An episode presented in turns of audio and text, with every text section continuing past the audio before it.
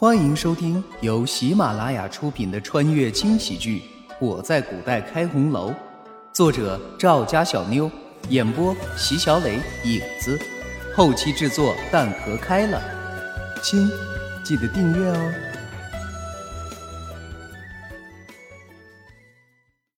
第八十六章。随着慕容云天的命令，小厮也急忙赶过来，想上前将这些人带下去。刚刚解开麻袋的人伸手入怀，拿出一把匕首就抵在了胸前，随即开口道：“慕容大人，您听小的把话说完。若还是无理取闹，不用您说，我定会自我了断。”他这么一说，把慕容云天等人都整不会了，唯独陈广和一脸的惧意。他心中明白，这些人都是找自己买过官的，虽然事情没办，但银子……可是，在这种情况之下，他怎么敢说呢？说，凌厉的吐出一个字，慕容云天索性坐在一边，他倒要看看这帮人到底要闹出什么花样。是。小的是同城一家盐商，与陈掌柜一直有生意上的往来。可突然有一天，陈掌柜对小的说：“只要我能拿出七千两银子，就能许我一个官职，还说此事万无一失。他的妹妹是陈府的夫人，妹夫是当今的尚书大人，这种事也已经替别人办了不少。”小的一时鬼迷了心窍，便将所有的家当全部变卖，凑出了银子。可这个陈广和拿了银子，不但不给小的办事，还还狠狠的打了我。他他说我我要是敢说出去，就就就有人杀了我全家。说到这儿，盐商已经哭得泣不成声。他的话刚说完，其他几人都接二连三的怒吼：“还有我，还有我，我是五千两，我是一万两。”听了众人的话，慕容云天转头看向瑟瑟发抖的陈广和以及一脸心虚的陈氏，一双眼睛已经因为愤怒而涨得通红，双手更是狠狠地握成拳，恨不得将陈广和打死。他说的可是真的？陈广和被慕容云天的话吓得一哆嗦，随即整个人如同烂泥一般瘫倒在地。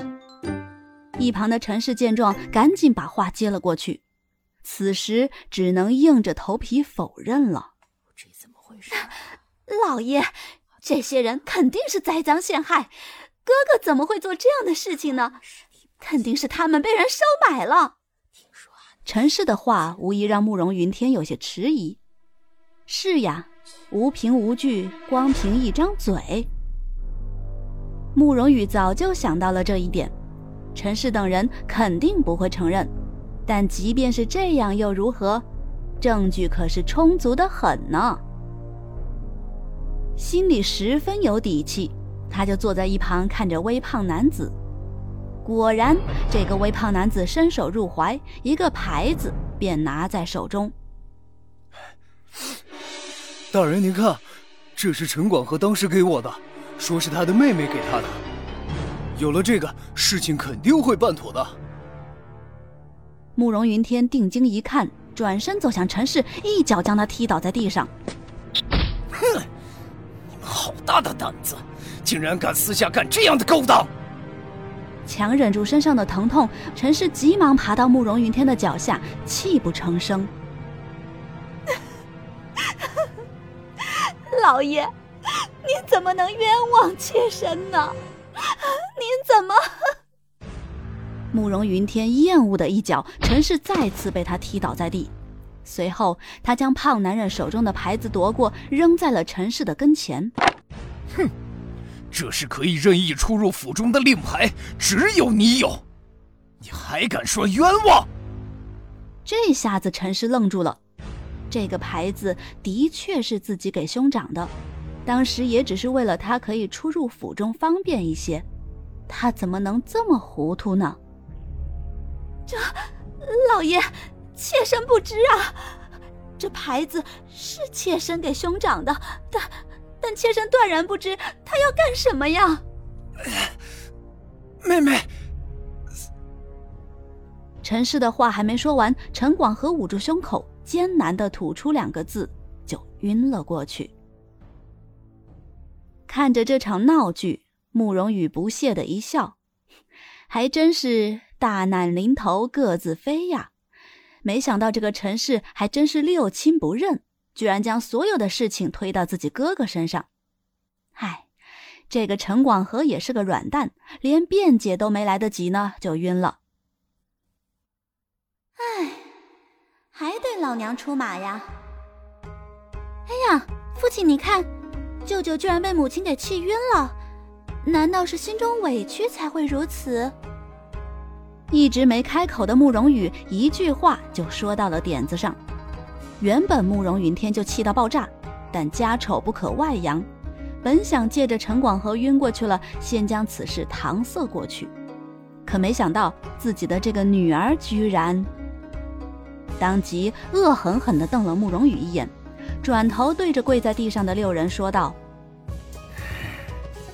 你们先回去，今日之事。”我定然会给你们一个交代。为首的微胖男子一听，脸上有些犹豫之色。就在众人都没注意的时候，慕容羽对着他微微一点头，他立刻会意，磕了头，随着众人退了出去。这些人一走，屋中顿时就只剩下了自己人。陈氏连滚带爬的凑到慕容云天脚下，哀嚎起来。老爷，你要相信妾身呐！